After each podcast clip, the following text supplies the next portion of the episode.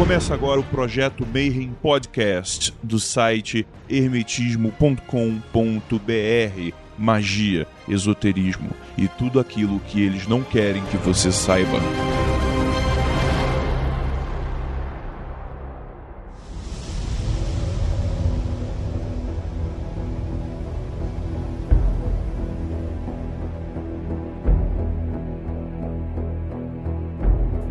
Quem é de bom dia e boa noite pra quem é de boa noite. E pra você que só quer encher o saco, vai se lascar. Você infernizou todo mundo? Você entupiu a caixa de e-mails da Diamond pedindo isso? Então agora você aguenta, porque você está no projeto Mayhem.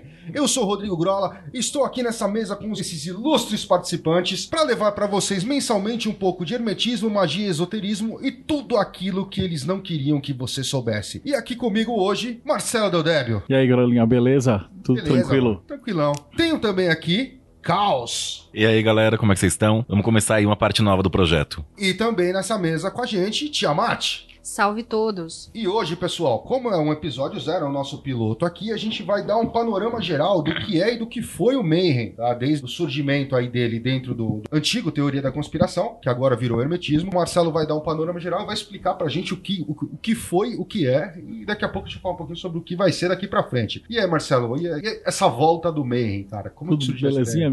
Pô, a gente precisa falar primeiro do que foi, né, o Mayhem. Que muita gente acaba conhecendo só pelo teoria da conspiração, mas era uma coisa muito mais antiga. Então, o Mayhem, ele surge mesmo em, por volta de 2004, quando a galera da loja maçônica Madras estava reunido com tudo, praticamente tudo que era escritor da Madras Editora na época. Então tinha o Saraceni, Comino, o Paca, ah, Adriano Camargo, assim, que você imaginar que já escreveu de Telema, os autores, escritores, ah, tinha a galera do Rio de Janeiro que vinha pra cá direto, e o pessoal decidiu montar um núcleo de estudos. Então toda semana tinha uma palestra e a galera ficava perguntando e questionando. Então foi daí desse ponto que a gente tem. Hoje em dia é muito comum da galera ver e colocar, poxa, Umbanda, Árvore da Vida. É, os orixás com, com anjo, com estrutura de Goécia, qual- e todo essa- esse permeio né, de coisas que te- estão em volta do hermetismo acabou surgindo meio nessa época mesmo. Então a galera Isso- fazia uma isso Foi palestra. o embrionário do que depois virou aquelas palestras que tinham lá na, no, no Hagia Sofia, só que já era aberto a público e tal, né? Era aberta a público. Então no começo ficou fechado. Aí a galera falou: Poxa, tinha o Hagia Sofia, então vamos começar a colocar essas palestras a público. E vamos. Era a época que o Orkut ainda existia. bombava, o Orkut tava bombando. Então a gente tinha o Ning, que era uma espécie de Or- Orkut, que era de graça na época. E que chegou a juntar duas mil pessoas. Então tinha esse pessoal que tomava conta, organizava, moderava e instruía. E o pessoal que queria aprender entrava nesse grupo e nesse projeto de estudos. Então nessa época também surge o Arcano Arcanorum, que era uma coisa interessante porque ele segue na base do AA, do Telema, só que não tem o nome de Assun Argentum porque ele é ligado é, na raiz pela Umbanda. Então o pessoal escolheu um outro nome. E você podia es- escolher estudar isso e se aprofundar e pegar as instruções de grau, fazia os seus exercícios em casa e o pessoal tirava dúvida, ia passando monografia, ia passando instrução. E em paralelo com isso tinha essa, esse fórum ah, na qual o pessoal postava questões e dúvidas e perguntas e o pessoal dava instrução. É, o Ning era, era uma rede social paralela, né? É, Ela era uma rede Eu- eu- eu isolada fazia nos primórdios, dessa né? época do, do, do começo do Mayhem no Ning, e eles tinham ali os, os grupos específicos para cada vertente, as discussões eles tinham uma estrutura de organização diferente do que hoje é, a gente vê no Facebook, né? Na verdade, eu acho que a molecada aí, a geração dos millennials, nem sabe que é um fórum direito, né? Os caras. É só post e resposta, né? Era, era uma, outra, uma outra arquitetura de, de informação nessa época. É, o que eu gostava muito do Ning é que ele era uma coisa intermediária entre o Orkut e um fórum propriamente dito, né? Fórum sempre teve aquela coisa de texto estruturado, traz arquivo, traz fundamento, traz embasamento para tentar chegar a algum lugar mais firme mesmo, né, de debate, de de conhecimento, de criação. E a rede social ela é uma coisa mais imediatista. É, quem tem a curiosidade de estar em grupos de debate no Facebook, de estudo no Facebook, e tentar encontrar alguma espécie de arquivo de discussão, ah, onde que tá aquela discussão interessante sobre os signos intermediários que eu vi oito meses atrás que o Deodébio colocou? Você não vai achar. Você não vai achar Não, mais nem em a pau. esquece, é. Então, assim, é uma coisa que é feita pra ser é, entretenimento, não é feita pra criar conhecimento. E o problema é que magia não é entretenimento, né? Sim. E o projeto Mayhem, ele sempre foi criado na base de estudos mesmo. Tanto que a gente vê que praticamente tudo que foi produzido mesmo de conteúdo, de texto, aqueles posters que todo mundo já conhece, que, que o Grola fez. Muita coisa começou no meio. Muita coisa começou de lá. Então, um ou outro, até podcast que na época nem tinha esse nome, não eram arquivos de áudio, arquivos que o pessoal compilava, traduções, o pessoal fazia muita Tinha- tradução. tinha galera- Ah. a galera chegou a formar grupos com um site dedicado, assim, eram os grupos só de tradução de, de, de livros e tal. editoração. Aquele livro dos Salmos veio do, do galera do projeto Mayhem. É, ele, ele era a galera que. Porque o- o- a grande questão foi quando o Facebook deu boom no Brasil, né? Que ele começou a derrubar tudo que tava em volta. E aí a galera já tava dentro do Facebook e eles não queriam sair pra usar uma outra rede social. E aí nessa época a gente fundou o EH, né? Que era o Estudos Herméticos. Na verdade foi fundado pelo, pelo Marco e, o Assato e pelo Lucas. E a gente foi. é- Era um grupo mega restrito, né? A gente não deixava qualquer um entrar. E era muito da galera que produzia conteúdo, né? E daí surgiu o livro do Salmo, surgiu uma série de outros estudos lá dentro também. E aí, nesse momento que o Mayhem saiu da parte pública. É. Então, porque até então a gente tinha esse Ning e tal, só que é, tinha um detalhe: o Ning passou a ser pago. Aí, tipo, regiamente pago. Era alguma coisa da ordem de 200 dólares por mês. Pra, pro volume que tinha, né, de pessoas e material. Não, acho que não era nem tanto volume de pessoas, mas era a quantidade de coisa. Porque praticamente tudo de PDF que vocês viram, que é tradução pro português, é, que é adaptação, que o cara pegou o livro, escaneou e montou e tal, é tudo feito pela galera do Mayhem. Então, o pessoal pré-histórico da magia aqui no Brasil é a galera do Mayhem. E nesse momento tinha um- uma quantidade de material tão gigantesca que ia ficar completamente inviável de você pagar, né? Você gastar aí 300, 400 dólares somando o servidor com tudo, ficaria completamente impossível.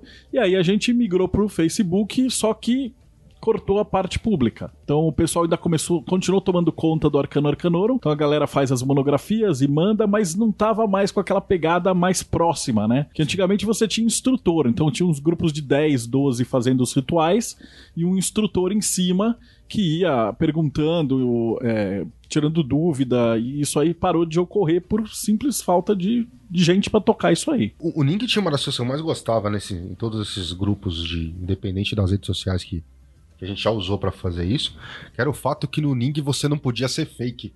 Né, Existia uma regra, o cara não, ele tinha que entrar com o nome dele e a foto de perfil tinha que ser a dele. Então acabava com muita, muita palhaçada que a gente tem hoje dentro de grupo, porque o cara ele tinha que dar cara pra bater. Acrescentado com você entra por convite, você causou problema, vai dar resultado pra você e pra quem te convidou.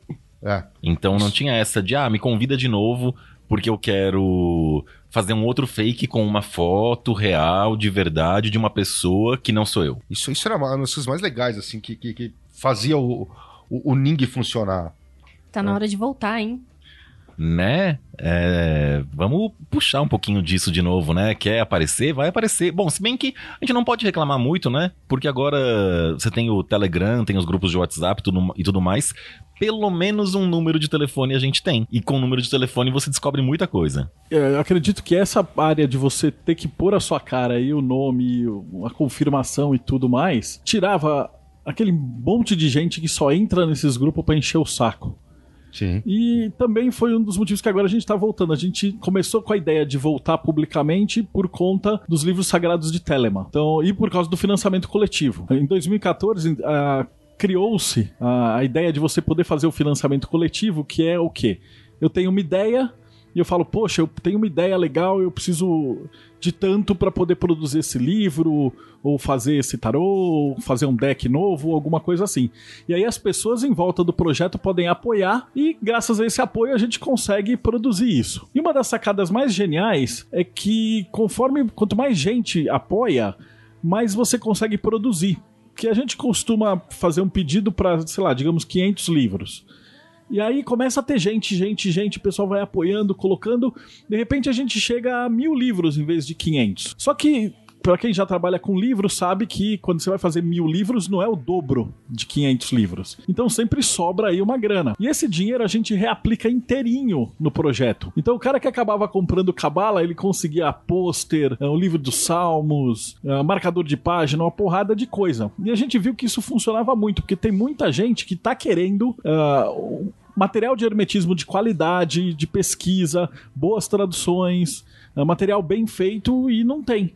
Então, quando a gente coloca isso daí para o público, eles apoiam bastante mesmo. E a gente percebeu isso muito no Livros de Telemann, que a gente pegou nas mãos o Liber 1, o famigerado livro da hora zero. É, com apoio, óbvio, né, de um pessoal bem antigo da, da Telema, que participou de algumas das ordens telemitas aqui no, no Brasil, que a gente não dá nome porque a gente não sabe se a pessoa, as pessoas gostariam muito de ser identificadas nominalmente, mas assim, era desde tradução pessoal feita por um brasileiro que estudou Telema por 10 anos, 15 anos, 20 anos, 25 anos e tinha lá o material que o cara foi lá e falou: Olha, é, eu peguei o livro, é, as traduções para o português não, não condiziam com o original, então eu peguei e traduzi tá aqui. A gente pode fazer a, a, publicação e esse trabalho de trazer as pessoas que estão envolvidas é muito diferente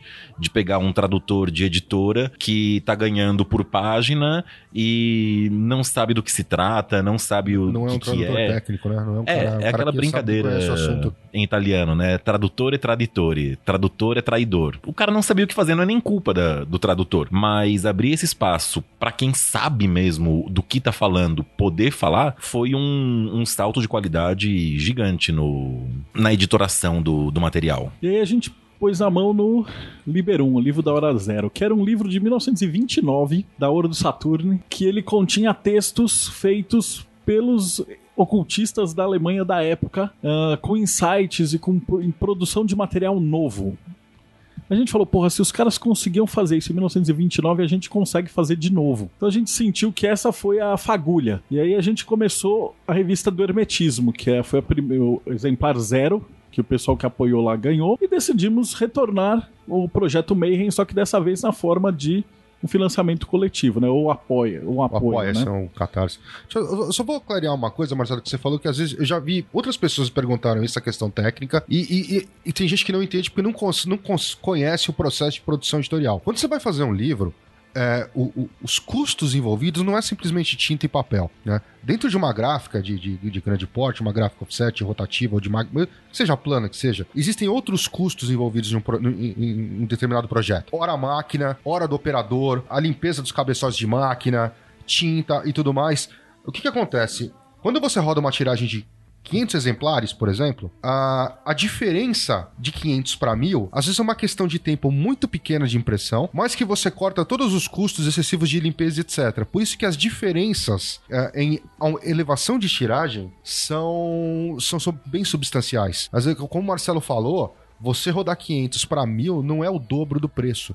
É, o valor cai bastante. E quanto maior a tiragem, muitas vezes o custo unitário do produto fica menor. Então hoje, o que a gente precisa fazer um balanceamento. É, não dá para você fazer 10 mil e ficar com o negócio parado 10 anos em estoque, né? Porque isso também eleva o custo de produto. Mas você também não pode deixar de atender o teu público. Então, isso é um dos aspectos interessantes do financiamento coletivo, porque você já tem uma visão geral é, de quem vai comprar aquele produto inicialmente. Acaba facilitando para o editor e pro cliente final, que acaba levando uma porrada de bonificação aí, né? Bom, aí depois disso, Marcelo, então, o, o Mayhem se extinguiu aí, acho que foi em 2013, né? Foi, foi o, o final, o, o, fim do Ning, não foi? É, o fim do Ning coincidiu com o início do Facebook, e aí logo em seguida a gente teve que começar meio do zero pro público, né? É. O Mayhem continuou funcionando, então, mas a galera acabou vendo só o resultado final, tipo os posters impressos, o é, livro eu, do eu lembro que quando a, a gente acho que lançou o primeiro HKT, o eu não, HKT, le né, eu não lembro se o, Ning, se o Ning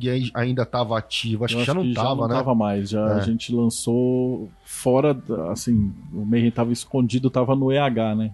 É, a gente acabou, as fotos de divulgação do, do da consagração, acho que já foi tudo pro Facebook já, né? Nem caiu, no, no, chegou a cair no Ning isso, já tava fora. E querendo ou não, é, é, apesar de da plataforma estar tá suspensa ou desativada ou o que quer que seja, os grupos de pessoas ainda estão juntos, né? Então, assim, com ou sem Ning, tem grupos de amigos meus que eu converso até hoje, que a gente troca ideia, que a gente fala sobre os trabalhos que estão sendo desenvolvidos e tudo mais, que o germen de nascimento, né, de broto, tava lá no Ning. Então, muito, alguns grupos de amigos ou até grupos mais estruturados surgiram de lá.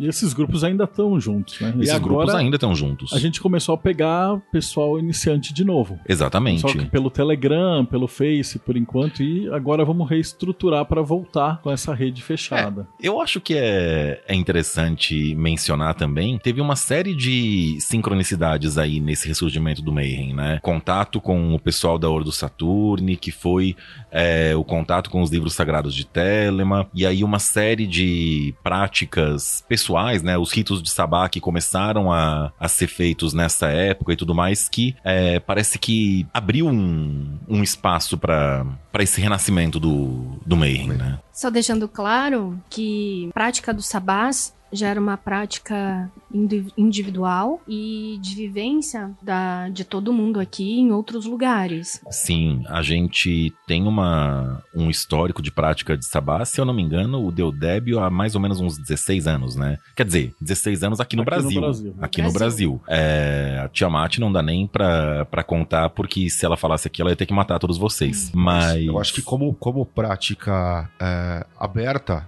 para o público em geral, orientada como tem sido feito hoje, isso é uma coisa nova. Então, não tinha, no, da, da, forma que está sendo tinha, feito era, hoje, não era, tinha. Era então, só fechado. Nós já tínhamos é, começado um projeto de desenvolvimento dessa ritualística é, fora do grupo Mayhem. Ah, o Mayhem surgiu depois e foi ideia nossa a, contragosto meu, a abrir essa ritualística para os membros do grupo, uhum. para que houvesse uma proposta coletiva que já era individual minha e do Cos e do Marcelo, para que a ritualização das, dos períodos estacionais do planeta tivessem não só um aspecto arquetipal, se remetendo a deuses específicos, uhum. mas que fosse é, uma proposta de ligação do céu com a terra, que é o, o grande religare, que pretende todas as religiões. É uma ritualística simples, ela é baseada na observação natural, na perspectiva de que o universo é um espelho da sua manifestação e você é um espelho da manifestação do universo. Então, por que não abrir isso para que as outras pessoas tivessem a oportunidade da experienciação do que realmente é um ciclo estacional? Então, tem até uma discussão filosófica a respeito de que se nós seguiríamos ah, um calendário agrícola, agropecuário, e a nossa intenção não é repetir o que já está sendo feito. Como a proposta individual, os ritos eram feitos antes do, do projeto Mayhem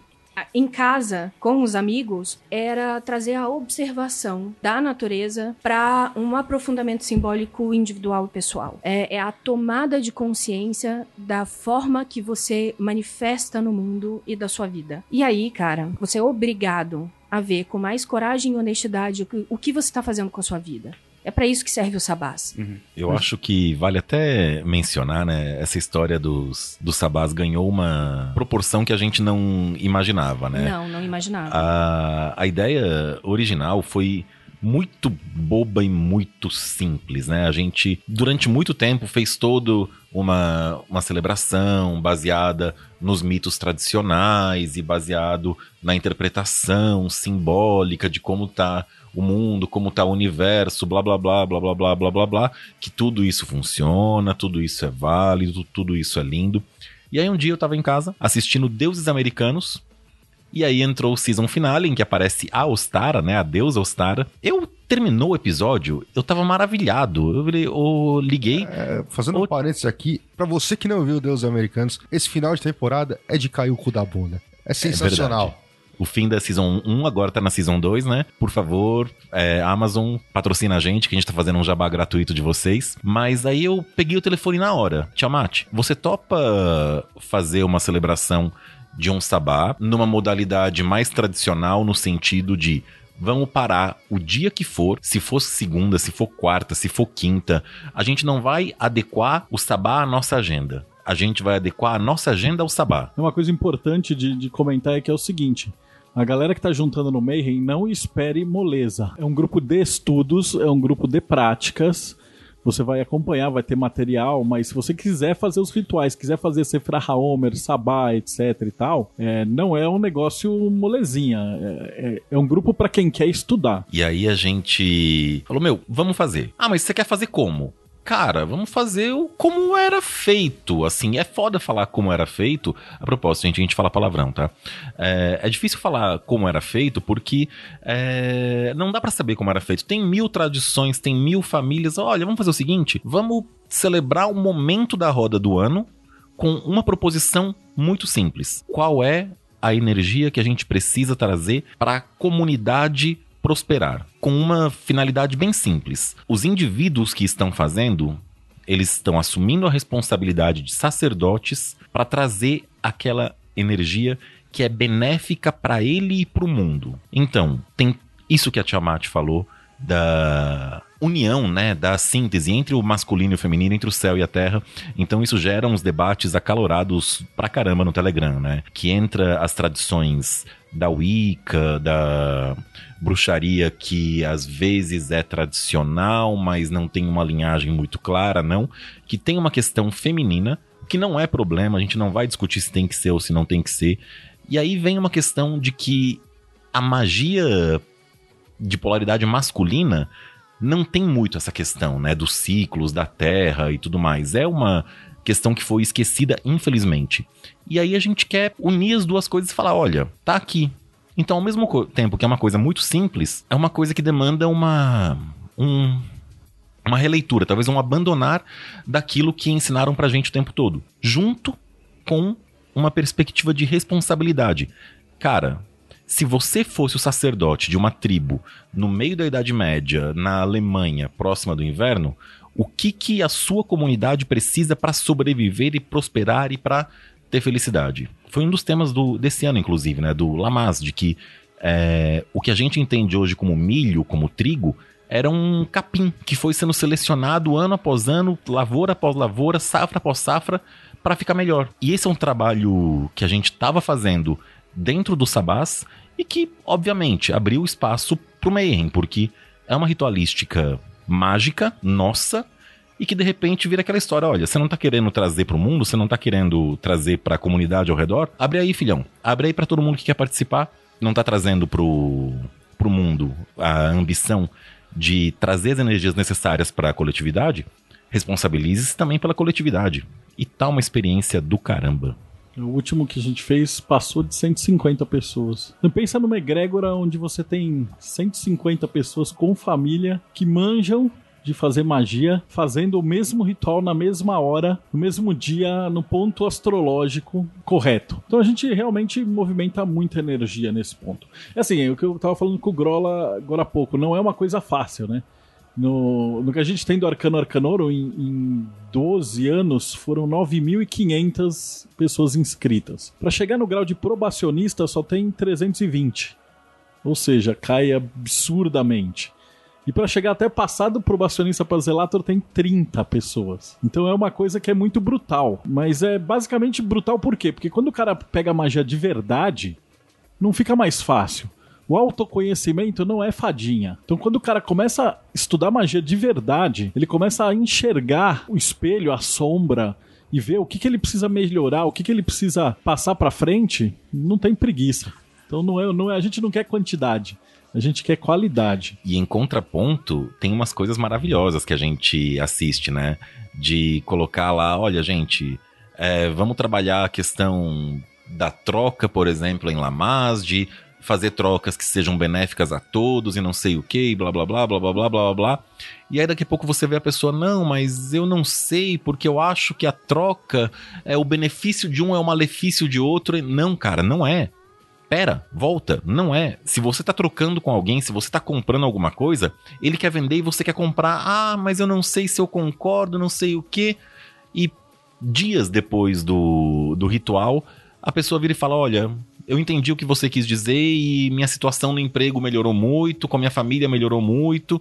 Então, assim, é, uma, é um trabalho pesado, mas que, cara, tem cada coisa linda que aparece.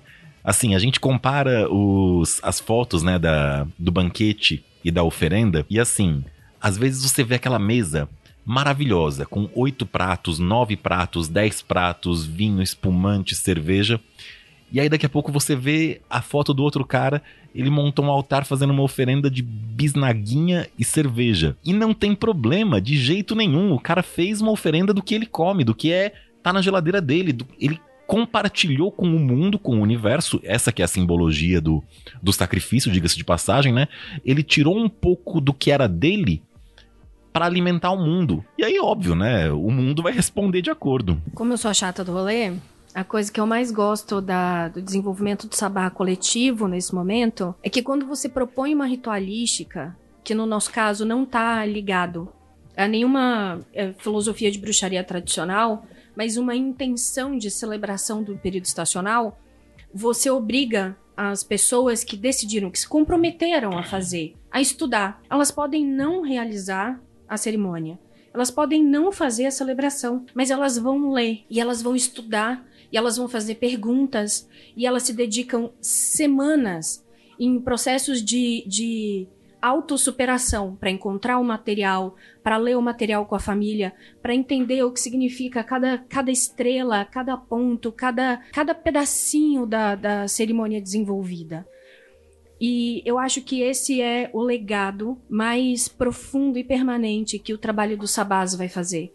Porque se nenhuma das pessoas conseguirem é, uma alteração real na vida delas, a gente sabe que conhecimento, dedicação e disciplina elas conseguiram durante esse processo. Então, para mim, essa é a parte mais bonita do desenvolvimento do Sabá, é ensinar um processo de estudo e disciplina e devoção que antes essas pessoas não tinham. Então, mas eu acho que essa questão da construção também de, de um material dedicado para isso também uh, influencia fortemente uh, uh, o grupo.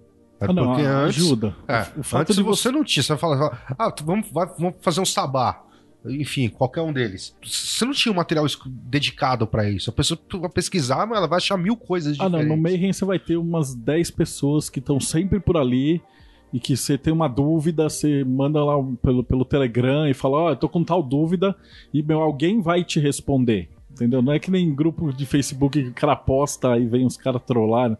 Não, se você tem uma dúvida e fala, puta, eu tô fazendo aqui, não consegui achar essa vela, não entendi o que, que é essa parte do ritual, tarará, alguém vai te ajudar. Geralmente mais de um alguém, né?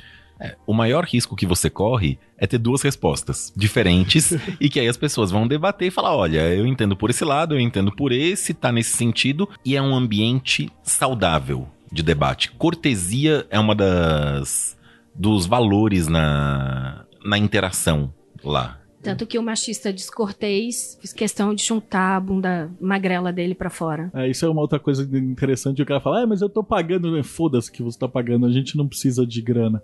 a gente quer qualidade. Ah, e as, as, pessoas que estão lá, elas estão porque elas estão fazendo um serviço bem feito. Então, cara mal educado, nego tosco, cara machista, o cara não dura dois dias lá dentro. E o pessoal acaba indo embora mesmo, né? Eu tô pagando. Me avisa o seu e-mail pra gente estornar o pagamento, por favor. Aí sim.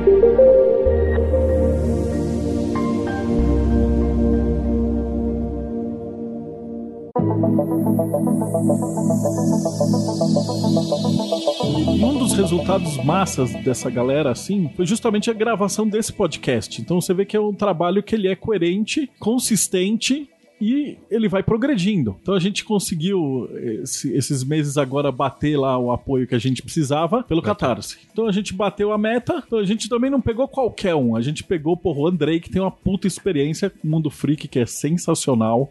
Se vocês, aliás, se vocês gostam de, de, ver essas coisas, procura as minhas entrevistas lá. Eu, eu já falei pro, André, ele tá aqui, é, vendo isso daqui. Eu elogio o cara, eu sou fanboy mesmo. As melhores entrevistas que eu já fiz para sites, podcasts e tal foram do Mundo Freak. E o Magicando, que também muito massa, com o Grola, faz parte lá. Então eu falei, cara, a gente vai ter um podcast, a gente vai pegar o melhor para fazer isso daí. E é isso que a gente faz. Agora, quem tá escutando esse podcast deve estar tá para começar o Sefra Haomer, que já é uma tradição que a gente já faz há quase uma década aqui no Brasil.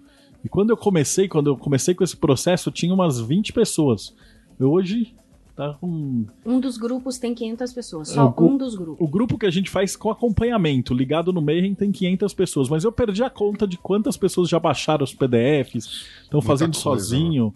É muita gente. E esse é um, é um exercício que é de disciplina e que ele traz um resultado absurdo. É muito desafiador, gente. É mais, mais desafiador do que parece a princípio. Vou fazer uma pergunta aqui. Eu sou um cara novo, caiu de paraquedas, tô ouvindo esse podcast, não conheço nada, conheço um pouquinho de pesquisa, não é? Pra mim entrar no projeto Mayhem, eu tenho que ser, participar de alguma egrégora específica? Ou eu não posso participar de alguma egrégora específica? Olha, é, é meio complicado dar essa resposta pelo seguinte: primeiro, é plural, com toda certeza o, o grupo é plural. Então, tem gente de todo canto e a gente gosta bastante disso mesmo, de que tenha todo tipo de gente. Tem alguns grupos que são mais é, fortes do que outros por questões razoavelmente óbvias, então, dentro do, do Mayhem, é difícil a gente tem muito ter. Rosa Cruz, muito tem maçom, muito Rosa Cruz, muito maçom e muito umbandista. Muito umbandista. Muito umbandista também. É, até porque é Brasil, né, gente? É, é uma linguagem que a gente tá muito acostumado a, a ouvir. Bastante tradições, bastante escolas, e tem algumas que a gente considera menos do que recomendável. Porém, nenhuma delas é justificativa pra sair do grupo ou coisa do gênero, e a gente não vai falar qual a gente considera menos do que recomendável, porque francamente, cada um com seus problemas. É, porque pra mim a questão é a seguinte: um grupo de pensadores que se propõem a serem livres, que preza o desenvolvimento da criticidade diante do que aparece no mundo. Então, não, é, você não tem que fazer parte de alguma coisa e você é, não tem nenhuma restrição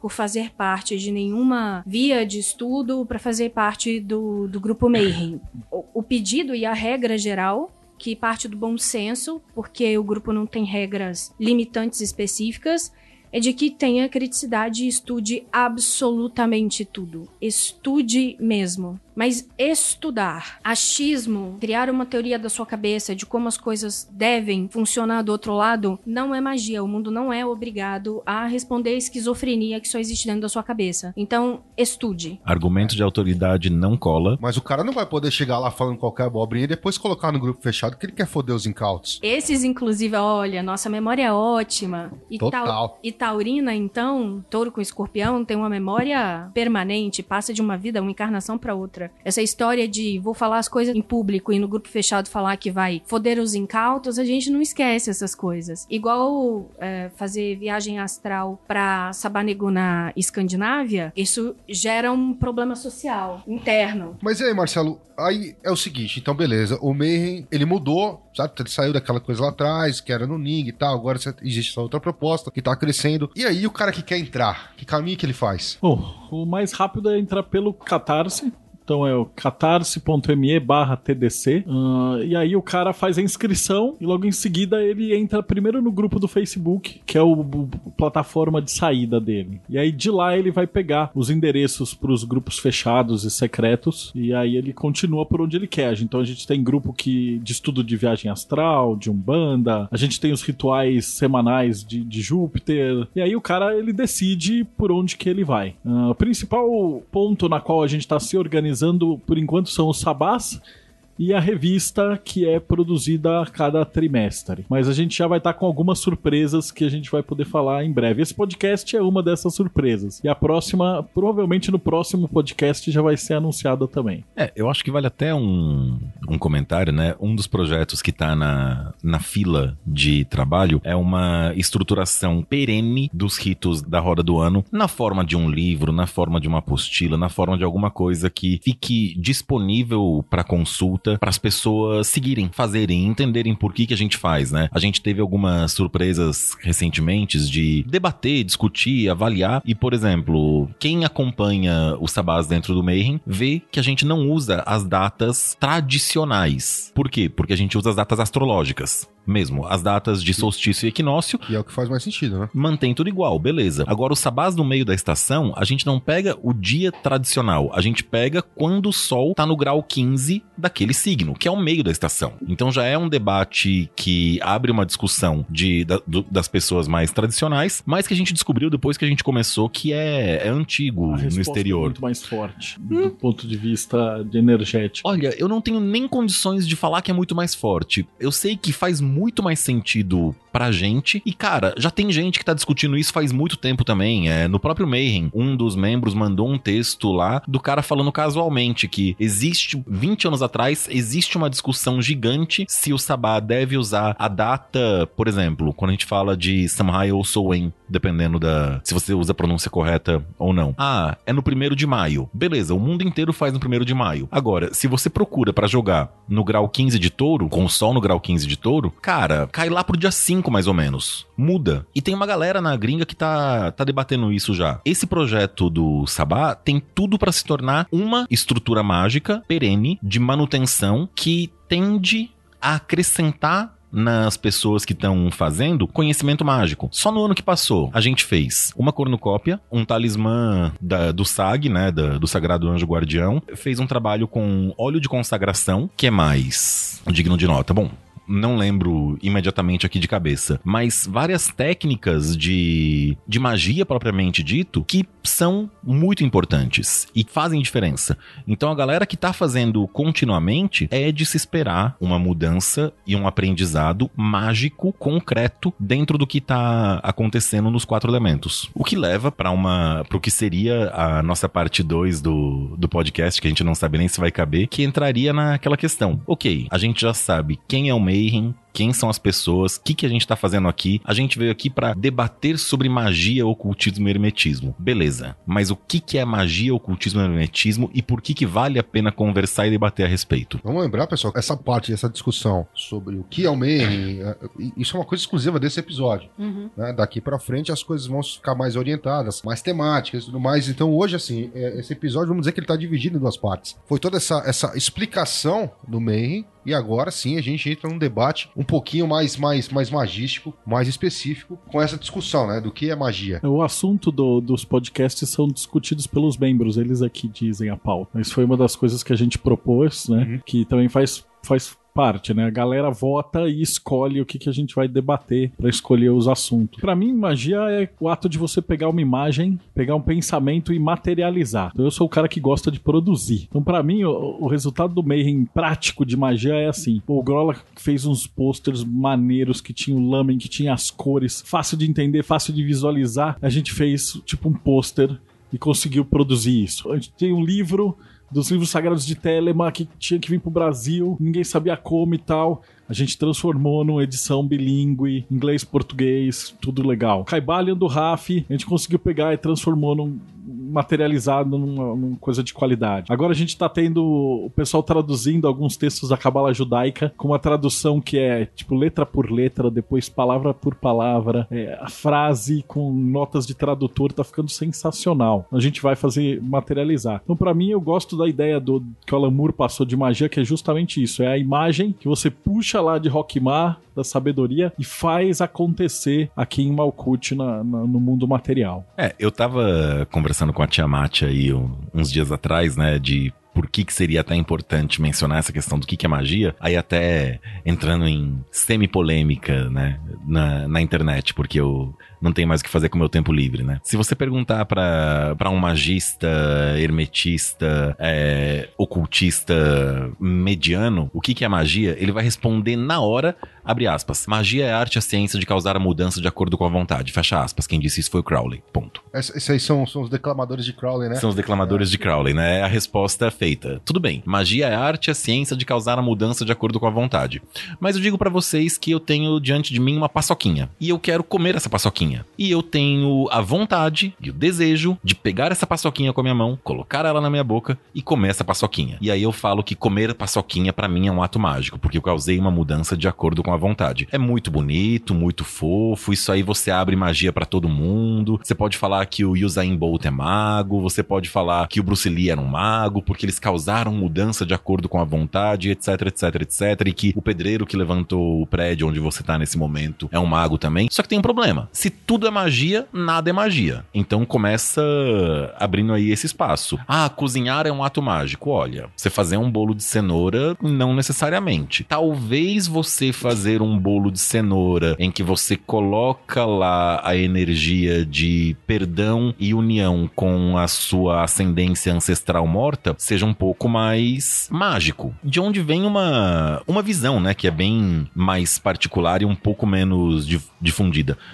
Magia é a arte e a ciência de causar a mudança de acordo com a vontade, agindo em planos de causalidade diferentes do mundo manifesto, do mundo concreto. É aquela história. Ah, eu quero comer a paçoquinha. Se eu pego ela com a minha mão, coloco na minha boca, mastigo e engulo, dificilmente isso é um ato mágico. Agora, se eu consigo transmutar essa paçoquinha em energia e inspiro, bom, aí já é alguma coisa um pouco mais digna de nota. Eu sei que provavelmente vai ter alguém perguntando. Não, eu não sei se é possível você transformar a paçoquinha em luz e inalar. Tá. Eu acho que os dois, as duas definições até agora, os dois discursos a respeito do que é a magia, eles passam pelo plano mental concreto entre desejar ver algo que se necessita, que se precise, que seja foco da sua vontade para alteração disso do universo. Magia são os meandros, o que está escrito entre as linhas da causa e efeito. O que eu quero dizer é, com isso? Traduzir uma ideia e uma imagem e fazer com que ela seja passível de manifestação, ela é o processo descritivo resumido do que a magia faz, mas não é o que ela é, porque entender uma imagem é, primeiro que você não, não pode desejar ou empenhar a sua vontade naquilo que você não conhece, no que você não abarca como possibilidade. Então, é. É possível que uma pessoa que nunca tenha comido fisales na vida tenha como foco da sua vontade manifestar fisales no café da manhã todos os dias pro resto da vida? Acho pouco provável. Então, para mim, é, magia é o meandro escrito entre as entrelinhas de causa e efeito do processo mágico, que na verdade é só resultado da magia. E aí, como é que você faz esse negócio? Cara, quem você é, o que vibra, até onde vai, o potencial, mental, emocional, espiritual e manifesto. O quanto é possível se conectar. Então, é esse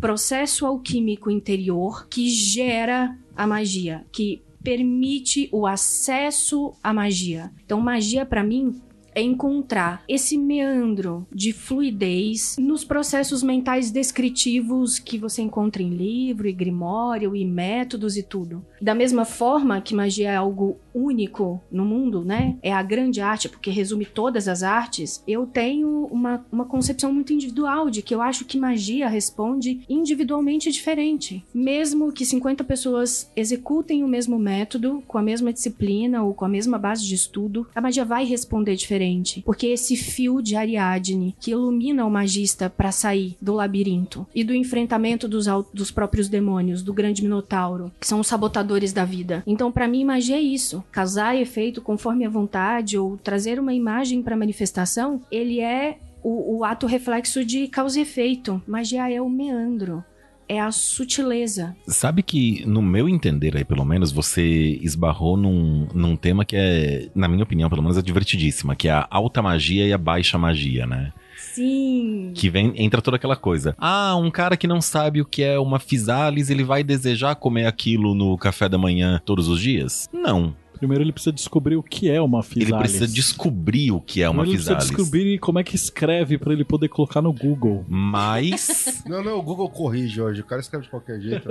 Mas tem uma coisa que é, é, interessante. Quando eu dava aula de, de português, por exemplo, eu corrigi uma redação de uma aluna do sexto ano que estava... O tema era o casamento da pessoa. E aí ela falou que no casamento dela, ela foi para Paris em um restaurante lindo com o marido dela e lá eles comeram batata frita smiley e, e misto quente. Por que, que ela falou isso? Porque ela é uma criança. Foi genial esse exemplo. Ela colocou dentro do melhor que ela conseguia imaginar a batata smiley e o misto quente e o, e o queijo quente. Era tudo que ela conseguia imaginar. Se ela fosse para Paris num restaurante caríssimo e comesse a batata smiley e o misto quente, seria um ato de baixa magia maravilhoso, porque ela conseguiria exatamente aquilo que ela quer, só que ela estaria presa no que ela conhece do mundo. Agora, a alta magia, que é a coisa divertida, né? Que é você conhecer mais do mundo, que você querer. nem sabe o que, que, pode ter além do queijo quente da batata smile. E exatamente. Olha, esse exemplo é tão genial em tantos Em tantos níveis. níveis. É por causa desse exemplo que a, aliar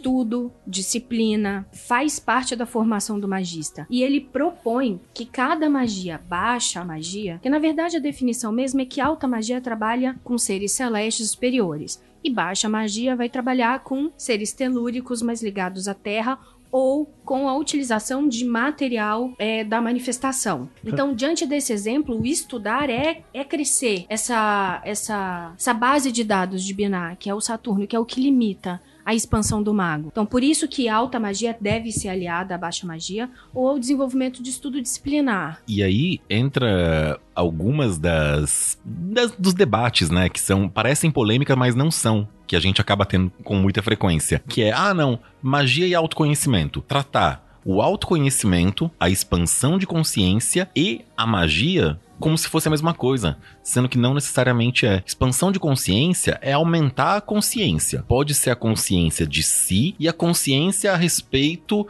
do que, que servem de verdade num restaurante muito caro em Paris. E a magia é muito mais ferramental, é muito mais meio. Tanto é que tem aquele aquela definição maravilhosa que é atribuída a Fernando Pessoa, mas pelo menos, né? Que é ocultismo é o, a, o, estudo das três ciências ocultas. E essas três ciências ocultas são a magia, a alquimia e o misticismo, sendo que magia é o estudo das leis da natureza e da sua manipulação, a alquimia é o estudo da natureza humana e como aperfeiçoá-la barra curá-la, e o misticismo é o estudo de Deus e das leis que aproximam o ser humano da divindade. Trabalhar com esse trio trivium, né, com as três grandes ciências, é o objetivo final da, do magista, né, do, do ocultista. Porque senão o cara vai ficar pegando um monte de grimório de PDF, estudar um monte de coisa, decorar um monte de manual, aí vai fazer o ritual e vai pedir batata smileys e cachorro quente. Ou ainda, né, o cara consegue controlar os quatro elementos, movimentar as energias da natureza, entrar em contato com os ancestrais e pede pra namorada voltar pra ele. é a batata smile do, batata do hermetista médio. Esse exemplo é espetacular, cara. Magia não é fácil. O cara primeiro precisa descobrir o que ele quer, depois ele começa a conversar. Outro dia o cara me mandou um e-mail falando: Doutor Deb, Doutor Deb, eu preciso conversar com meu SAG urgente. Eu tô uma semana enrolando porque eu ia rir. Eu ia gravar um áudio rindo. Cara, o pessoal banalizou de tal jeito que eles acham que é uma coisa assim. Não, e se pá, o cara acredita mesmo que conversar com o SAG é falar e ouvir e que ele vai dar as respostas. Não que não possa ser, porque pode tudo mas muito provavelmente é um estado de consciência, de flow, em que você não tem nem dúvida para ter que perguntar pro SAG. É que quando o cara fala, o cara, conversei cara... com o Sag, você já sabe que ele não fez porra nenhuma. O cara não assim. sabe nem se o Sag quer falar com ele. Aí o cara vem, encontra o Sag na frente dele, o Sag vira e fala: Meu, você é um puta trouxa, eu tô aqui preocupado que eu queria demitir você. Eu não quero ser seu Sag, seu lixo. Olha, gente. Em contrapartida, né? Na, na outra polarização, a venda da alma pro demônio. A venda da alma pro demônio. E em contrapartida, até, eu sei que é um pouco errado falar dos casos que acontecem, se a Tiamat quiser cortar depois, tem aquela história história da sua amiga que foi no, no rito de xamanismo de saco cheio, foi uma vez. Essa história é excelente. Voltou puta da vida, aquela merda, aquele bando de hippie sujo, abraçador de árvore, que lugar horrível, que bosta de ritual. Ah, essas coisas não existem. É que ela tinha um quê meio ateia, propriamente dito, né? uhum. A Tiamat falou: olha, dá mais uma chance tenta de novo. Ah, tá bom. E aí, como é que foi? Olha, aconteceu uma coisa muito estranha. Quando eu tava lá na, na roda ao redor da fogueira com todo mundo sentada, de repente eu vi que tudo ficou parado e saiu uma mulher maravilhosa da, da fogueira, começou a dançar junto comigo e eu tava. E eu transei com ela e eu não sou lésbica. E eu sei que quando eu acordei, é, eu tava sentada no mesmo lugar e, e tava, tava tudo ótimo. E sabe, a história lá do, do meu, dos meus três filhos, né? Que morreram quando eram bebês. A mulher teve três filhos e três morreram antes de fazer um ano. E eu olhei para aquilo e falei, cara, tá tudo certo, porque eu tive a oportunidade de amar aquelas crianças enquanto elas estiveram aqui. Eu tenho que ser grata por isso. Ou seja, a mulher foi de saco cheio, numa porcaria de uma roda xamânica e fez a merda da união com o Sag sem querer, sem querer, do nada. E resolveu os problemas de mágoa, de saúde, de dor da vida dela. E não é que ela saiu para pregar, ou montou uma escola, ou virou uma eremita no, na montanha. Ela simplesmente falou: olha, tá tudo certo. E tá tudo bem. Então, assim, ao mesmo tempo em que tem gente se esforçando, fazendo de tudo, vendendo alma pro demônio, comprando anel consagrado pela internet e o que quer que seja, tem gente que tá conseguindo sem querer, completamente de forma natural. Isso é que é bonito. Você nunca sabe qual que vai ser o resultado. Isso é mais magia do que o resultado cerimonial de um estudo de grimório medieval. Eu, queria- gostaria que não fosse, mas é. Esse exemplo que você citou, ele é legal porque ele traz exatamente de que magia é- são os meandros. É essa sutileza entre método, processo e estudo disciplinar. Era uma pessoa que, sem um estudo sistematizado de magia, já estava praticamente pronta. E ela teve uma experiência mística, em estado de gnose. E tudo que a gente faz um monte de treinamento para conseguir, sei lá, por algum motivo, ela estava pronta para isso. Então magia é mais do que a, a medição manifesta de causa e efeito. Com toda certeza. Agora, uma coisa tem que ser dada, deixada de aviso pra quem tá ouvindo. Ah, ela conseguiu ir pra uma roda de xamanismo contra a vontade. Então, se eu for pra uma roda de xamanismo contra a vontade, eu vou conseguir. Não. Não. Não. o que você chama Não, de contra a também. vontade? Ela também não foi empurrada pra Não, lá. ela não foi empurrada, mas ela foi de saco cheio de, ah, essa coisa não funciona, ah, mas tá bom, vai, vou te dar mais uma chance. Tipo, ok, óbvio, ela deu a chance porque ela quis. Uhum. E tá dentro da história de vida dela do que ela queria. Mas não é uma filosofia religiosa dela, hein? nem de religare. Não é a pessoa que fala, eu vou procurar xamanismo, ayahuasca, ou isso ou aquilo, pra obter essa comunicação. É quero conhecer, Tá, aonde aham. eu devo ir. Mas ao mesmo tempo não é uma pessoa que foi pela brisa.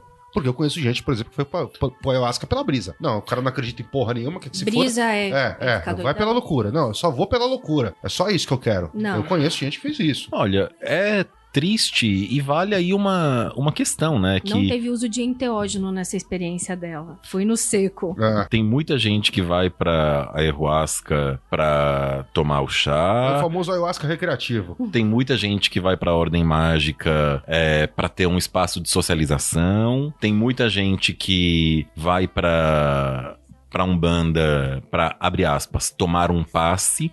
E essa é a diferença entre a religião e a e a magia, né? E o ocultismo também. É, você não vai pra receber, você vai pra se tornar. Eu brincava algum tempo atrás que o objetivo em Umbanda, qualquer coisa do gênero, não é incorporar uma entidade pra fazer caridade e resolver o problema dos outros. É se tornar a entidade. É óbvio, a gente é mortal de bosta, tá limitado dentro da, do padrão de consciência que a gente tem, mas a meta é essa, que tá bem longe, tá? Tá longe pra caramba, tem muito espaço pra aprender, tem muita coisa, mas tá lá. Ah, tem gente que vai conseguir, por meio de um bater de tambores numa roda de xamanismo quando estiver com o momento certo. Tem gente que vai precisar é, de anos na maçonaria até chegar ao grau 33 e finalmente entender os mistérios do que estava estudando há tanto tempo. Tem. Tem gente que vai precisar fazer yoga por décadas. Tem. Tem gente que vai, que vai conseguir em dois anos. Não tem fórmula. Então, trabalha. Faz o que tu queres, né? Já que Cita Crowley sempre dá ibope, faz o que tu queres e segue em frente. A pegada é que a magia ela é individual e única, né? Então se que adianta você virar e falar, pá, eu sou uma fagulha do universo único e tal, então deixa eu copiar o Crowley que vai dar certo. Não. A questão é que cada um ele vai ter um método exclusivo. Então, por exemplo, você que está escutando agora, ah, eu gosto muito da correlação que a alquimia faz. Então você tem lá Malkuth, a Terra, e Esod, que é a Lua, e Tiferet, que é o Sol. Então, quando você começa a estudar, você tá de olho com a Lua. A primeira coisa que você vai enxergar. Por quê? Porque você não pode olhar diretamente para o sol, que é a sua, sua verdadeira vontade. Então você vai olhar a lua. O que, que ela faz? Ela não tem luz própria.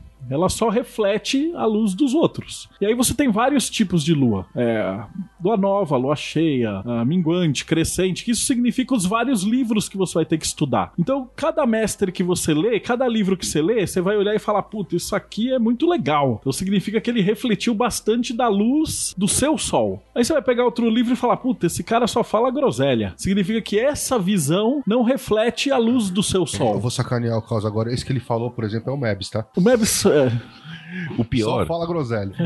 Cara, eu adoro o Mebs, velho. Então, cada um Va- vai vamos ter um episódio. Eu ia te horrível, avisar cara. antes de você É falar, horrível, não deu é tempo. horrível. Eu horrível, adoro cara. o a gente cara. Ama Mebs. A gente discutiu isso no, no, no meio, no meio do Não Telegram, adianta, cara. cada pessoa Eu vai ter uma horrível, visão. cara. E o cara pode estar falando tudo certo. Tem gente que acha que o Crowley é um imbecil. E tem gente que acha que Allan Kardec é o máximo. Tem gente que Não acha que é uma bosta. né? Mas aí que tá, na visão do cara estão todos certos. Então cada um vai olhar pra 100 livros e vai olhar, puta, esse cara tá muito legal, esse cara tá muito ruim, esse cara não sabe nada, esse cara sabe bastante. Se você realmente se esforçar e se você realmente for até o fim, você vai achar o seu método. Então é uma coisa que tá banalizada, eu vou explicar agora, porque todos os livros que vocês encontram na internet, da John Fortune, do Crowley, do- eles são mais ou menos os guias de trabalho desses caras. Então, enquanto eles estavam nas ordens iniciáticas, eles escreviam seus relatórios, os seus manuais, o Mesmo- seu livro da sombra. magia não é ciência Isso exata. foi O que vale pra compilado. um, muitas vezes não vale pra outro. né? Exato, o que vale pra um não vale pro outro. Então você vai ter lá a lua cheia, a lua vazia, não sei o que, tem umas lua retardada, mas cada lua é uma lua. E você vai no final das contas enxergar só o- você mesmo. E daí você vai chegar no sol, que é realmente o ponto onde você vai enxergar e falar, pô, essa é a verdade dentro da minha vida. E aqui é que vai funcionar pra mim. Então, de repente, eu tive um monte de aluno que o cara estudou hermetismo 5, 6 anos, largou tudo e foi pra Índia. E o cara é monge lá.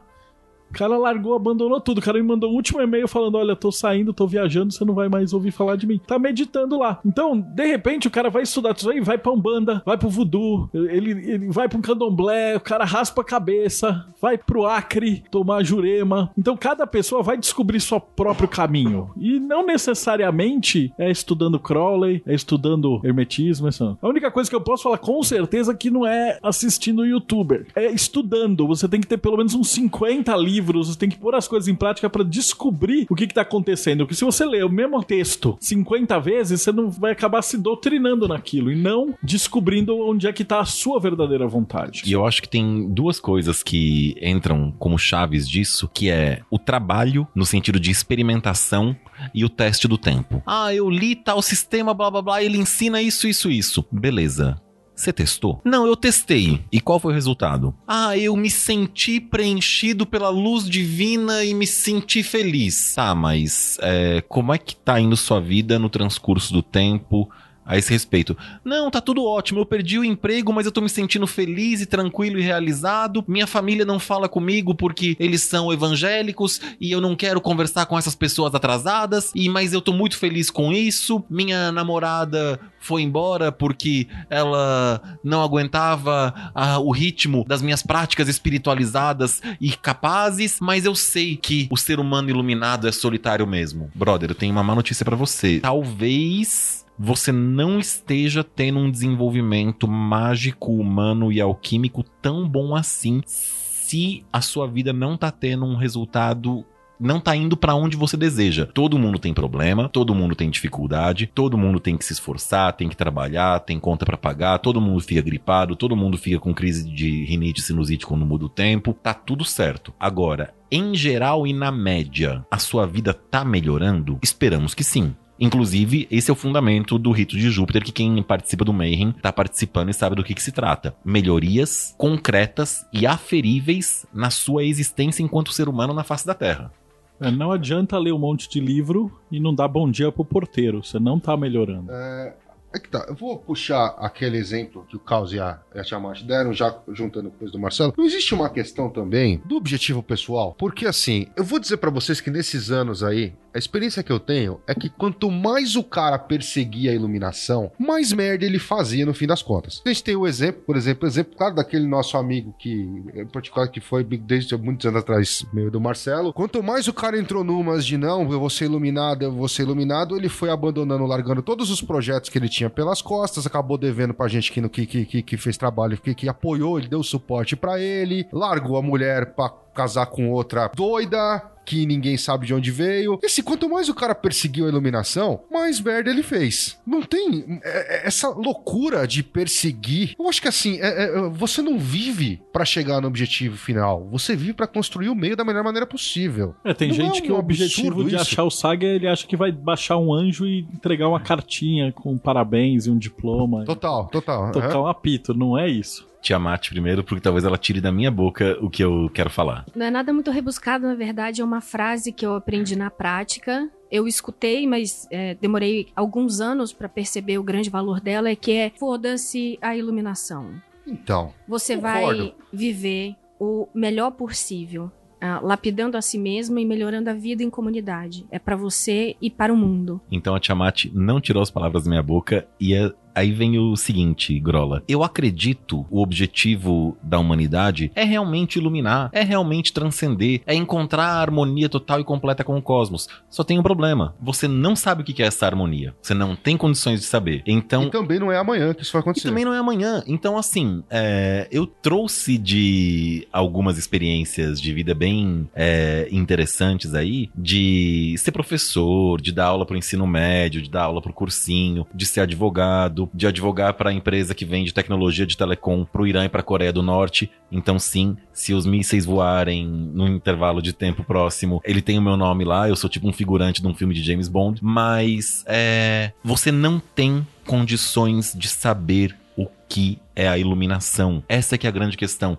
E você não tem condições e nem direito de falar quem tá mais perto ou tá mais distante de iluminar, de alcançar a salvação, chame do que você quiser. Porque você não sabe o que que o cara que tá no BOP colocando traficante no saco e matando criança na favela tem de condições de saber o que, que é a vida dele. Assim como você não sabe o que a Madre Teresa de Calcutá estava fazendo. E eu tô dando exemplos extremos, inclusive porque a Madre Teresa de Calcutá se tornou uma pessoa muito polêmica de uns anos pra cá a respeito da filosofia de vida que ela tinha e que ela seguia. Então assim, ah não, eu quero ir para o Tibete, me tornar um monge contemplativo e avaliar a existência humana. Cara, talvez isso seja realmente a sua iluminação, mas talvez isso seja uma puta de uma ilusão demoníaca e clifótica de ego, de querer ser melhor do que o resto da humanidade. Esses, como é que o pessoal fala? Ah é, ah não, eu estudo magia pra me diferenciar do gado que assiste novela e ouve funk. Bro, estuda um pouquinho mais que você não tá chegando na conclusão certa. Carlos, mas diz uma coisa pra mim. Você não acha, então, que, por exemplo, essa cultura namastê millennial que tem hoje, muitas vezes tá levando o pessoal mais pra trás do que pra frente? Eu concordo,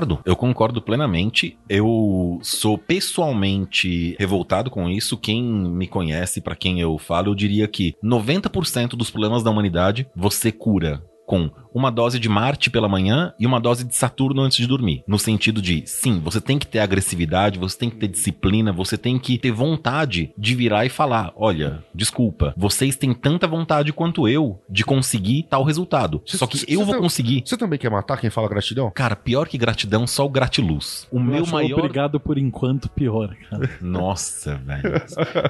E além dessa da agressividade, que faz falta sim, e quem não acha que faz falta, vai ler Laranja Mecânica antes e depois assistir o filme pra entender um pouco mais do, do que se trata. E a energia de Saturno também, que olha, é amargo, é dolorido, é pesado, mas é necessário. Você tem uma, uma- uma série grande de pessoas hoje que confunde agressividade com violência. Não consegue entender que são coisas de- de- distintas, né? São coisas completamente distintas e muito provavelmente oriundas de um é, uma inaptidão com a energia. Porque assim, se você calmo, calmo, calmo, calmo, calmo, mas explode quando passa do limite, brother, você não é calmo, você é controlado, que são duas coisas completamente diferentes. Não tinha a- aquela brincadeira até que se traz, que Game of Thrones mostrou, né? Ah, como é que você usa uma espada? É fácil. O lado pontudo você aponta pro inimigo. Então, é isso, o lado pontudo você aponta pro inimigo. Só que alguém que tem familiaridade com a energia de Marte não gasta mais energia do que precisa, não escolhe qualquer briga, não perde o controle,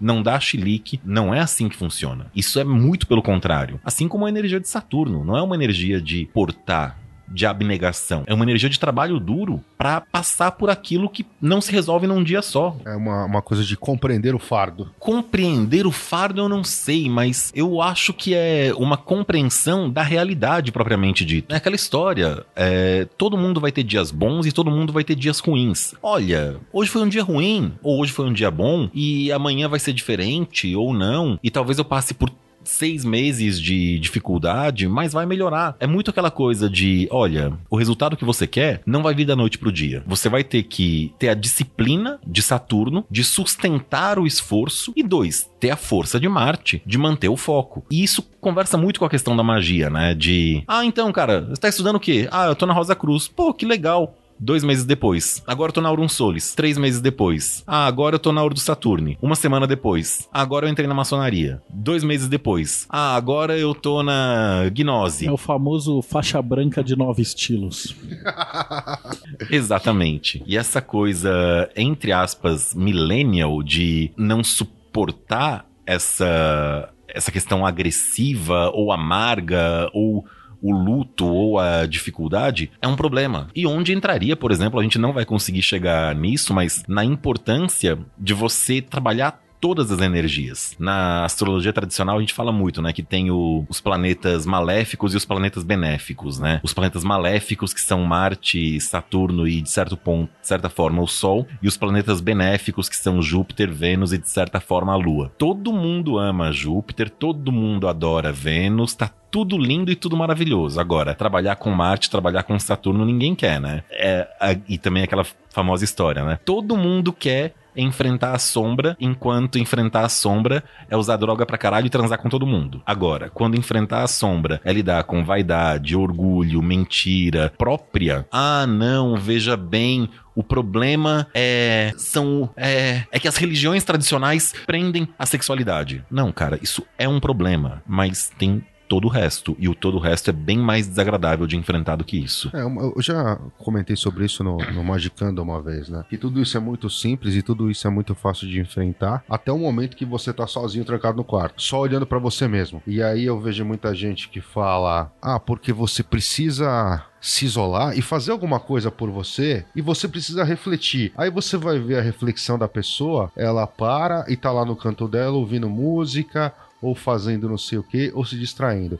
Mas eu falei, não, não é por aí. Você quer realmente se isolar e ficar sozinho? Então para. Você não vai ouvir música, você não vai se distrair, você não vai fazer nada, você vai ficar fechado com você mesmo. Vamos ver quanto tempo você aguenta. Vamos ver quanto tempo você aguenta ficar refletindo sobre você mesmo. Entendeu? Então, assim, tem que ser. É, é, eu sou às vezes um pouco crítico demais com essa, principalmente com essa geração millennial maluca que. que mais Olha, não... eu só discordaria do, do maluca, porque eu acredito efetivamente que cada um arranja os desafios e os dramas e os problemas que, que precisa. 600 anos atrás, o dilema era que você não pode ser diferente. Se você tem alguma religião que é diferente da religião tradicional, você tá ferrado. Atualmente, o dilema é outro, né? Você não pode ser igual. Não, eu tô, eu tô na caixinha, junto do processo com todo mundo. Eu tenho que ser diferente dos outros. Nona lei hermética. Você não tem que nada. Essa é a nona ou a oitava? A Essa é a A, nona. nona. A, o- a oitava é A oitava tudo nunca que tem fica mais qua- fácil.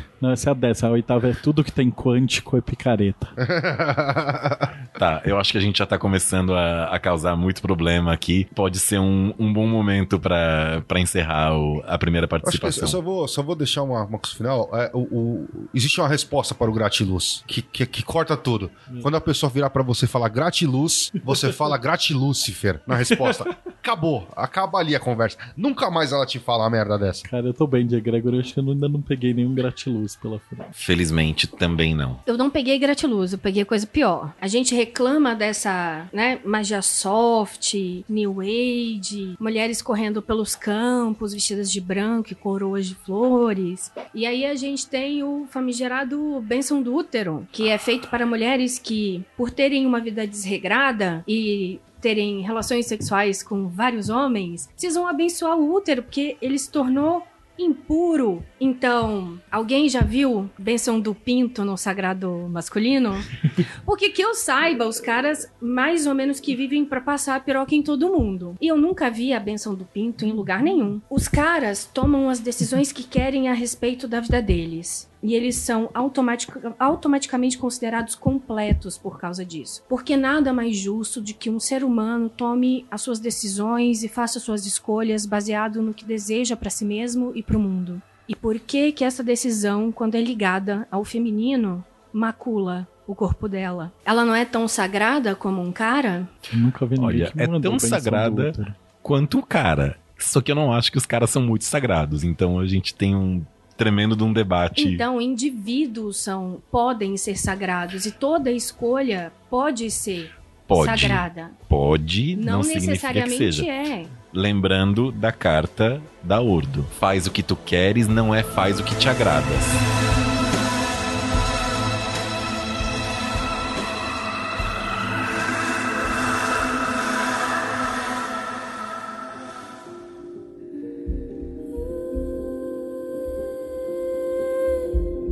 Pessoal, então com essa aí a gente finaliza o podcast. Marcelo, quer deixar os contatos, o site novo, onde o pessoal vai ter que, vai ter que comentar? O jeito mais fácil de entrar em contato com a gente é pelo nosso financiamento, pelo padrinho, né? Então é catarse.me barra TDC. Lá tem e-mail de contato, dá pra mandar mensagem, se inscrever, tirar dúvida, tudo. Ou então no próprio Teoria da Conspiração, Por que enquanto, né? por enquanto, enquanto os terraplanistas não fuderem o nome, mas se você digitar por enquanto, você chega. O blog tem uns 3.000, 3.500 textos de, de ocultismo, hermetismo, que vocês puderem imaginar, um banda, satanismo, magia do caos, tem de tudo lá. Então, basicamente, vocês conseguem tirar qualquer dúvida, você que chegou agora. E muito obrigado por nos escutar. E eu espero que a gente esteja de novo nos próximos meses. Posso, quer deixar algum recado final aí? Galera, a gente continua aí no contato no, no Telegram. Lembrando que daqui a menos de um mês a gente tem o Soen ou Samhain pra, pra fazer. E vamos lá.